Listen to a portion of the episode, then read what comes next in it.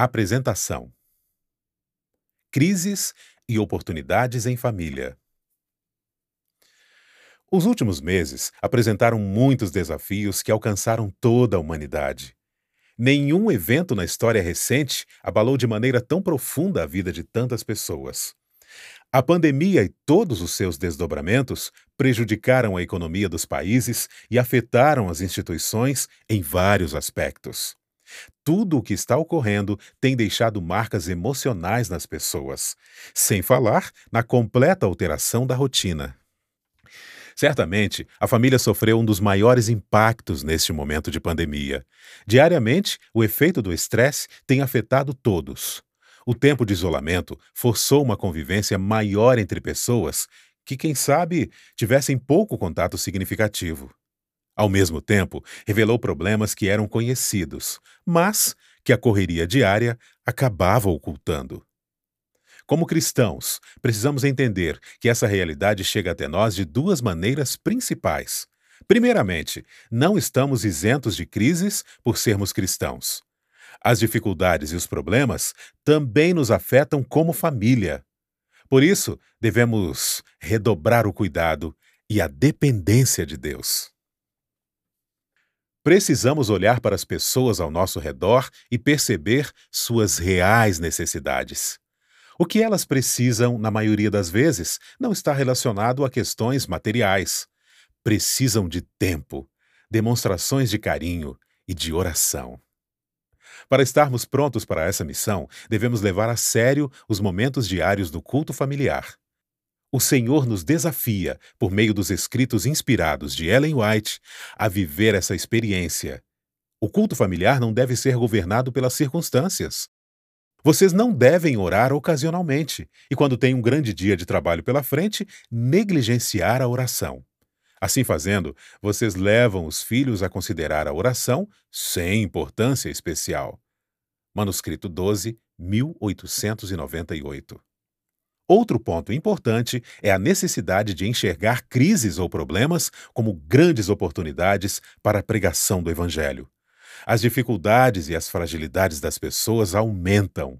Ao mesmo tempo, porém, vemos a crescente busca por alguém superior para ajudá-las. É Deus, sem dúvida, a maior necessidade em tempos de crises. Neste momento, percebemos a chance de a Igreja se levantar como uma voz de esperança para as famílias que não veem perspectiva positiva quanto ao futuro. Quando agimos assim, fortalecemos nossa própria família.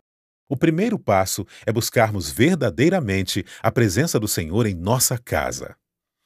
Ellen White mais uma vez nos mostra um caminho seguro.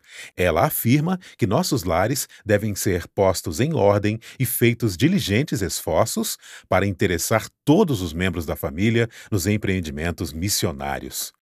Devemos procurar envolver a atenção de nossos filhos em zeloso trabalho pelos que não estão salvos, de maneira que em todas as ocasiões e em toda parte eles façam o máximo que lhes for possível para representar a Cristo e recebereis poder, página 184. Nesse ponto, destacamos a importância do movimento 10 Dias de Oração. Em 2021, a iniciativa tem como objetivo atender a dois aspectos: preparar espiritualmente nossa própria família e olhar na direção de nossos familiares que ainda não encontraram em Deus a completa solução para os seus problemas e fragilidades. A cada dia, seremos desafiados a ter momentos pessoais de oração por nossa família e também a nos envolvermos com ações missionárias que levem esperança a nossos parentes. Devido a essa preocupação com as famílias, os textos da revista deste ano nos ajudarão a relembrar o cuidado que devemos ter com quem está perto de nós. É importante lembrar que esse cuidado tem a ver com aspectos espirituais, emocionais, físicos e materiais. Nesta edição, teremos as 10 horas de jejum no primeiro sábado como um ponto de partida. Tudo para que, no encerramento, no último sábado, tenhamos um lindo momento de comunhão com os familiares pelos quais oramos durante todo o período dos dez dias.